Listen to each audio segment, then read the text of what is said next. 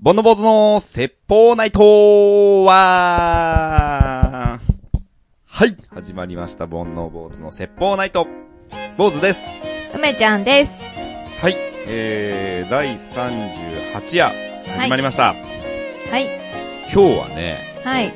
もし、新しく聞くリスナーさんがいらっしゃったら、はい。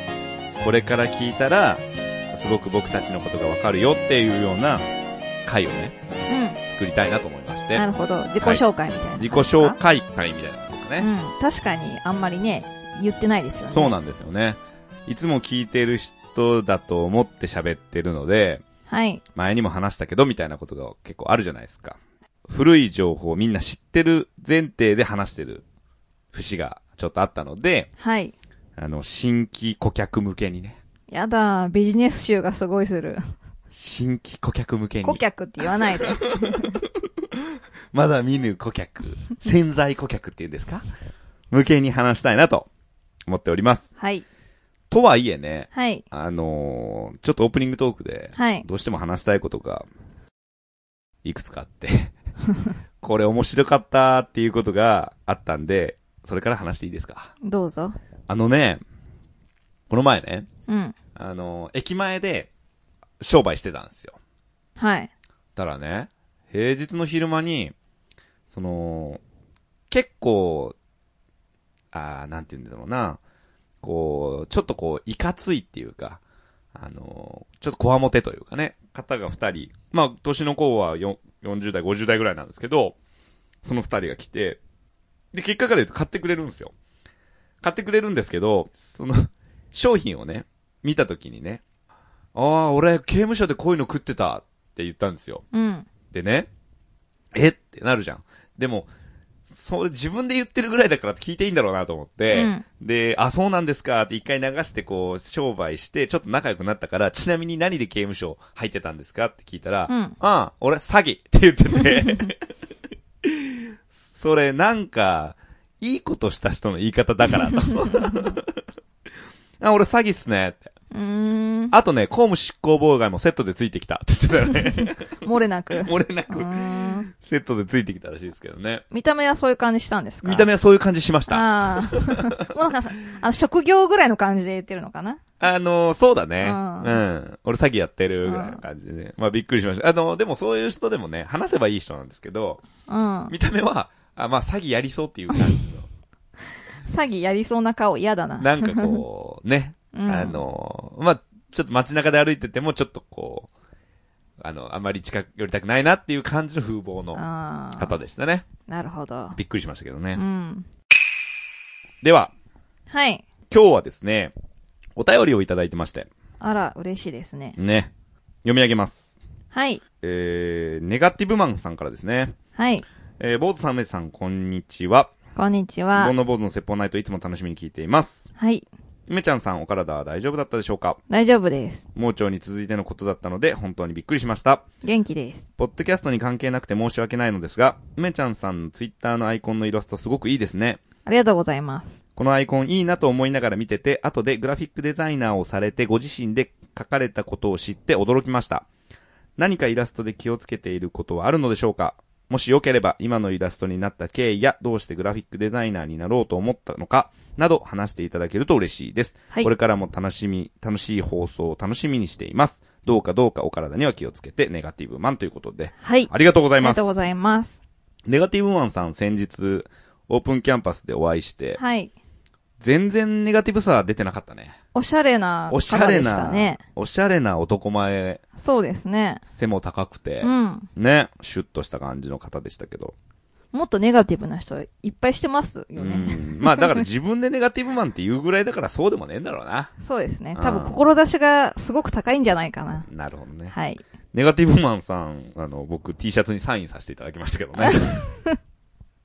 恥ずかしくない？え、恥ずかしかったよ。でも、ね、頼まれたからにはさ、京都から来られてるしね。うん。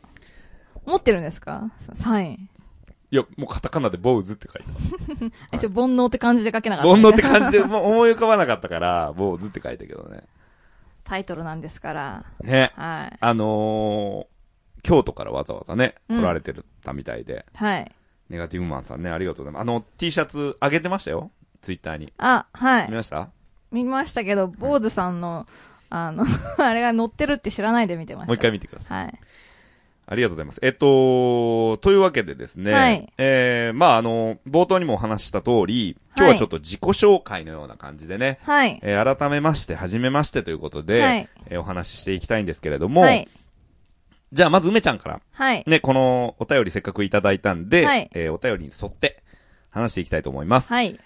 えー、ツイッターのアイコンのイラストすごくいいですね、とうん。いうことで、ご覧になった方もいるかもしれないですけど、すごくね、ポップな感じで、赤いワンピースを着た、赤そうですね。そうだね。ツイッターのアイコンは、すなわち、煩悩坊主のアートワークですね。そうなんですよ。あの、アカウントのアイコンと、お梅ちゃんのアイコンは、えー、あそこから抜き出した感じですからね。そうですね。ええ。じゃあ、アートワークがどうなったかっていうのを話せば、いいかな。そうだね。今のイラストになった経緯を教えてもらえますか？そうですね。最初スタートした時はもう文字だけのすごいシンプルなのにして、ちょっと前に変えたんですけど、あの、最初は頑張らないで作ったんですよ。なぜかというと理由がありまして、はい。あの、私何でも最初に形から入ると絶対続かないっていうジンクスがあって、はい。例えばブログとか、うんそういうものの、なんかフォーマットというか、ヘッダーをきれいに作ってみたいなのをガチガチにやっちゃうと、それに満足して、あの、内容にいかないっていうのがあって、はい。あの、そういう作るものもそうなんですけど、例えば、スポーツとかジムに行くときに、そういうユニフォームみたいなのから決めて入ると、うん。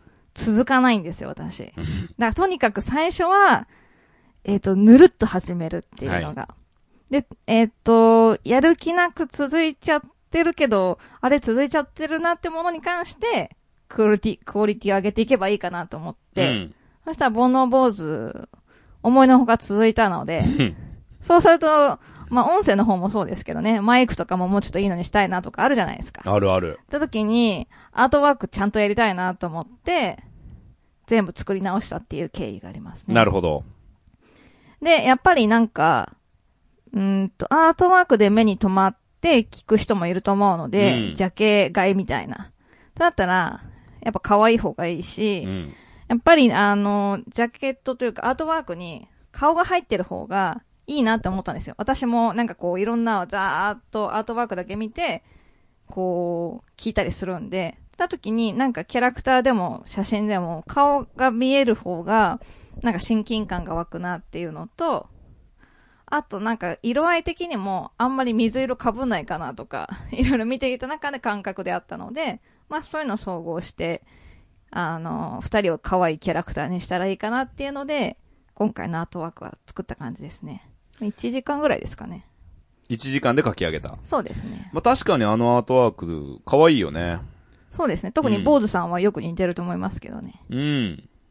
そうね。うん。で、最初、ちょっと坊主さんからクレームが来て、うん。ちゃんと帽子かぶせて、そうそう、あのー、おじいちゃんみたいだっていう。そうそうそう。その、坊主なんでね、はいあのー、最初は坊主丸出しで、あのー、アートワークを作ってもらったんですけど、どうしても帽子をかぶしてくれとうん。いう依頼をしまして、まあ今の、今現在のアートワークは帽子がかぶし、帽子をかぶった状態で、うん。なんですけど、ちょっとね、おじいちゃんっぽかったから。そうそう。地味にいろんなところ直してう、ん。より坊主さんっぽいそう感ねじ。しましたね。だから、あのアートワーク見たら、多分初めて俺と会っても、あれ坊主さんってね、うん。気づくんじゃないかぐらい忠実に出来上がってますよね。そうですねう。ん。目の細さといい。うん。ヒゲといい、ヒメ。ガネといい。メガネといい。はい。そうですね。はい。そんな感じですね。アートワークに関してはそんな感じですね。まあ確かに、色もね、水色うん。もね、なかなかないし、いいですよね。うん。で、私、イラスト専門じゃないので、うんイラストを描くときに気をつけてることは、はい。特になくて、はい。でもまあ、デザインうで、ん。えーっと、まあ、大きい仕事でイラストをこの人に頼みたいとか、写真をこの人に頼みたいみたいにできれば多分振ると思うんですけど、基本的にこう依頼された仕事に対して自分一人で答えることが多いので、ってなるとイラストが必要な時は割と自分で描いちゃうとか、写真も自分で撮っちゃうみたいな。あとはキャッチコピーも考えるとか。っていう、なんか一人の会社で、いろんな梅ちゃんがいて、えっと、分担してやってるみたいな、結局一人でやってるみたいな感じになった時に、えっと、この欲しいテイストに合うイラストは、こういうのだなっていうので、デザインしてる感じなので、描きたい絵を描いてるっていうよりは、その、仕事に合った、えっ、と、テイストのイラストを描くとか、っていうのが多いですかね、仕事だと。なるほどね。んまあやっぱり、その、仕事である以上自分の好きなものというよりは、まああの、依頼された内容に沿うように。そうです。だから、やっぱデザイナーだなって思うので、なんか、作品を作る芸術家とは違うので、自分のこうイラストのテイストがこうでっていうのは、基本的にはないですね。なるほどね。はい。どうしてグラフィックデザイナーになろうと思ったのか？そうですね。えーっと、もう、結構一本調子というか、うんと、親がそもそも、まあ、両親とも建築関係で、で、その両親も結構、ものづくり系大工さんだったりとか、みたいな感じで、結構ものづくり一家なんですね。うんで、弟も芸人になる前は、ユニバーサルデザインっていうの、まあ、プロダクトのデザインとかを、えーっと、大学では専攻してた感じなので、うん。まあそういう環境で育ったので、まあちっちゃい時から絵を描くのが好きだったし、物作るの好きだったしっていうので、そしたら、高校は芸術の学校に入って、みたいな感じで進んでいって、で、高校は美術科みたいなところに入ったので、いろんな美術を学んだんですけど、それこそ油絵とか、日本画とか、デッサンとか、彫刻とかっていうのを一通り学べるんですけど、で、その中でどんどん3年生になるにつれて、自分の専攻を決めていくんですけど、私はもうその時断然デザイン専攻で、で、なんか芸術の才能ないなっていうのを高校時代に実感したんですよね。うん。でなんでかっていうと、芸術は、なんか自分の中から湧き出てくる、なんか創作意欲みたいなのを世に出し、出していくみたいな感じが芸術家なのかなと思って、で、デザインは、ちょっと違う気がして、まあ、仕事にしていくってなると、いつもなんかお題があって、そのお題に答えていくみたいな。えっ、と、問題解決したりとか、えっ、と、より、えっ、と、その場をスムーズにするためにあるとか、なんか世の中を良くしていくためにあるみたいな、お題がいつもあるので、そのお題を、に答えていくみたいなのが、えっ、と、授業で学んでいくうちに、私はそれが好きなんだなって思ったんですね。うん。だから、仕事もデザイナーがいいなって思ったし、もっとデザインの勉強したいなって思ったのは高校時代ですかね。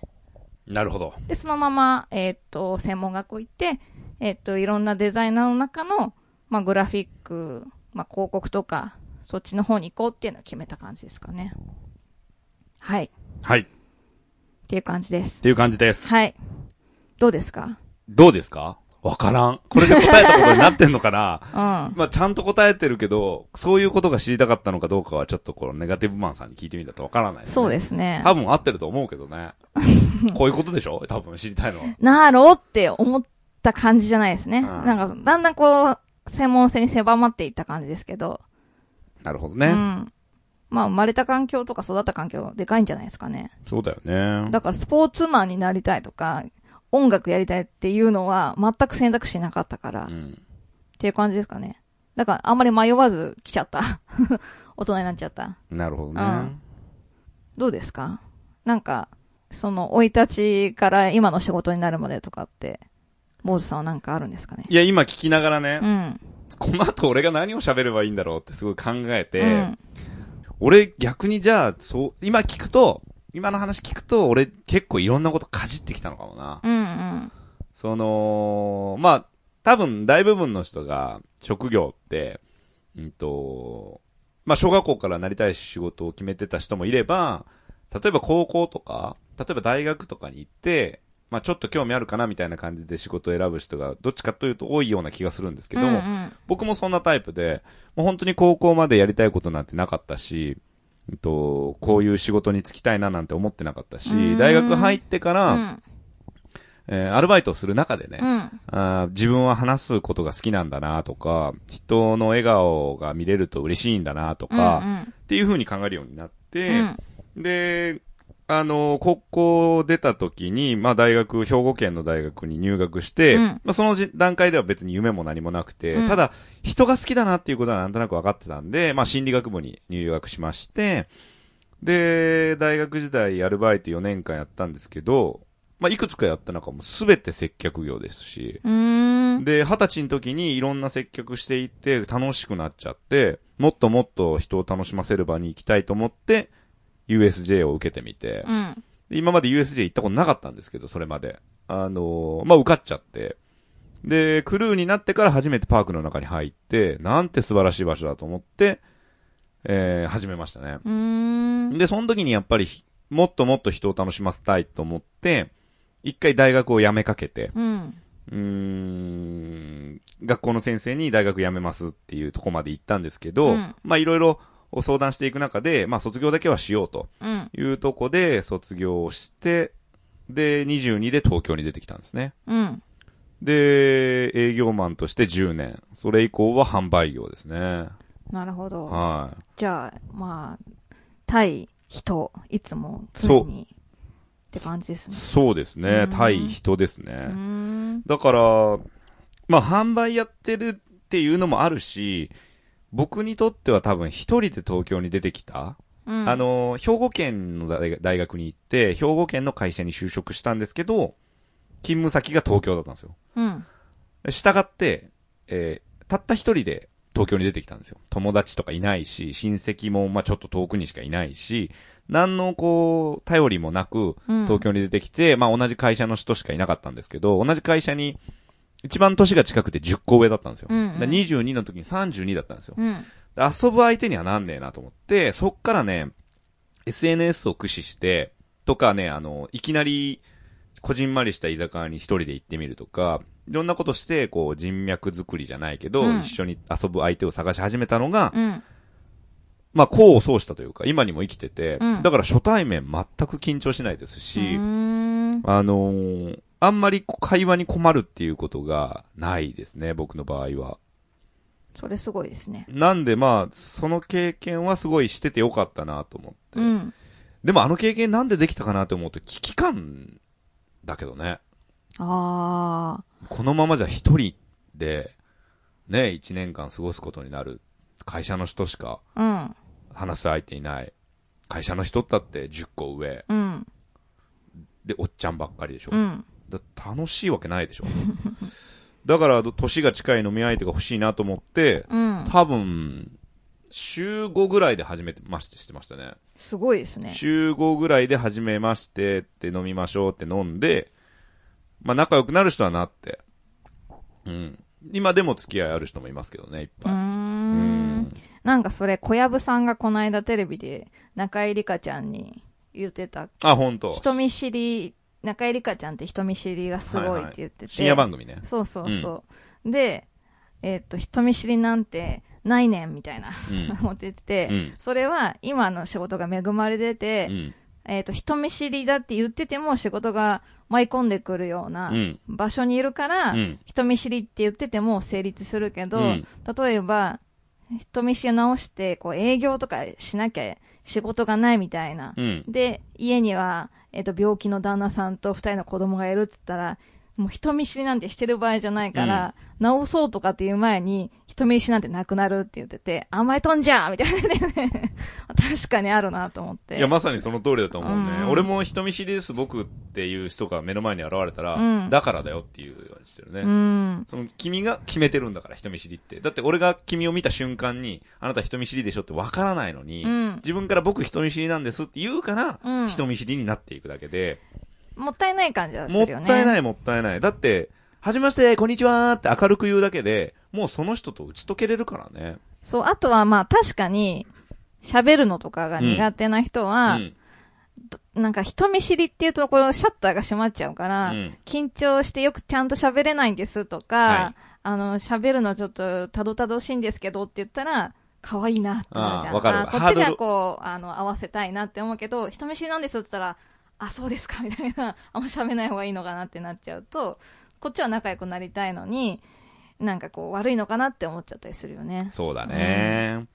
だから、もし人見知りの人がいいたら、うん。俺はね、それ好きって聞くわけ。うん。人見知り好きって。で、好きじゃないですってほとんどの人は言うんだけど、うん。じゃあやめたらいいんじゃないっていうようにしてて、うんまあ結構荒領事というか、うん。強めの直し方なんですけど、結局それしか手段ないから、自分で自分のことを人見知りって言ってる以上、ずっと人見知りだし。だ僕の場合は、まあ僕はちっちゃい頃から人見知りじゃなかったと思うんですけど、うん。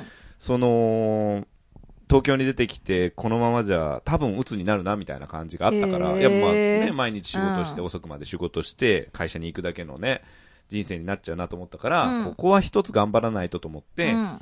努力してるっていうよりは、なんかもう本当ライフワークうん。うん。かのように、毎日新しい人に会って、うん。だからその、開始10分とかでもう帰りたい時とかもあるわけ。うん。うん。だけど2時間のコース取っちゃったし、うん。ね、飲み始めちゃったもんだから、一緒に飲むんだけど、うんその2時間の中で仲良くなる人もいればね、うんうんやっぱりダメだなって思う人もいて、うんうんまあいろいろありましたけど、まあだからその、今し初対面で困ることみたいなのも一切ないですね。うーん。まあ、新しい人に会うのは、まあ、それだけで面白いですよね。そうね、うん。価値観がね、うん。別にその人のことを受け入れるとかね、うん。納得するじゃなくてね、うんそういう人もいるんだっていうね、自分の世界が広がる感じで。う確かに。ん。結構、初めてで知らない人ばっかりのとこに行くって面白いなとか、ちょっと怪しいとこに行くって、なんか起こるんじゃないかっていうのがあって、結構今でも一人でいろんなとこ出かけたりしますかね。うーん。いいよね。うん。刺激を求めるねそうで。すね。はい。はい。こんな感じですかね。はい。ネガティブマンさん、おはがきありがとうございました。ありがとうございます。また何かあればぜひ、お待ちしてます。はい。それでは、今日も、最後に、はいあ。のコーナーに行きましょはい。う。梅ちゃんの勝手に星座占いははい、えー、梅ちゃんが勝手に星座占いをします。はい。でラッキー星座と、アンラッキー星座と、はい。えー、ベストとワーストを発表しますので、はい。じゃあ、今日のナンバーワン星座は、獅子座の方です。獅子座。はい。はい。ラッキーアイテムは、えっ、と、昔のプリクラです。えー、ある？あるある。あの、ペリってめくるやつ。あの、端っこ切れるやつそうね。そうそう。ハサミで切るんじゃなくてね。そうか。えー、ラッキープレイスは？赤羽です。ねえ、赤羽。何うん。今赤羽すごいからね。が 駅前開発すごいから。えうー、じゃあ、どんないいことがあるでしょう？ん。知り合いに、あれ？ちょっと痩せた？と言われるでしょあ嬉しい。う。うん。ああ。大概の人は嬉しいね。まあね、うんあのー必ずしも全員嬉しいかって痩せたい願望のある人はそうだね。。えー、じゃあ、ワースト星座は、いて座です。あら、私。あら、えー、ラッキーアイテムは？ご当地キティちゃんです。えー、持ってねえなー持ってないの？持ってないねそこら辺で調達してください。はい。はいえー、ラッキープレイスは？亀戸です。行こう。アメイド行こ亀戸のご当地キティちゃんう。ないだろ。ゲットしてください。ないだろ。ないのかな？わかんないけど。うん。どんなことが起こるでしょセーターのタグを切ったところがずっと痒いでしょううわー、最悪。背中のう。うん。真ん中のやつや。そう。ずっと痒い。セーター、キアンとこ。うん。こんな感じですかね。そんな感じです。はい。えー、今日は最後にですね、えー、ちょっと久しぶりに、あの、お便りの募集をしたいと思います。えー、この番組では、トークテーマや、えー、坊主さんに優しく相談したいこと、梅ちゃんにぶった切ってほしいこと、その他諸々を募集しています。はい。えー、ツイッターで、アカウントが漢字で煩悩、カタカナで坊主、煩悩坊主のアカウントか、e メールアドレスが bonoubose、アットマーク gmail.com、煩悩坊主、アットマーク gmail.com で募集しておりますので、なんか思うことがあればね、感想なり、はいこ。んなこと喋ってほしい、はい。これの話はどうなったんだ、そういうのがあればね、教えていただきたいし、送っていただきたいですね。確かに。はい。はい。枯渇してますからね。してません。まだまだ喋りたいことは、いっぱいあるけどね。今日はもうちょっと時間の都合上ね、あれもカット、これもカットでお送りしてますね。未公開集をね、いつかね、あるか。ないかうん。。聞かせられるものはないですね。ひどいもんばっかりで。はい。はい。やっていきたいと思います。はい。それではまた次回。さようなら。ら。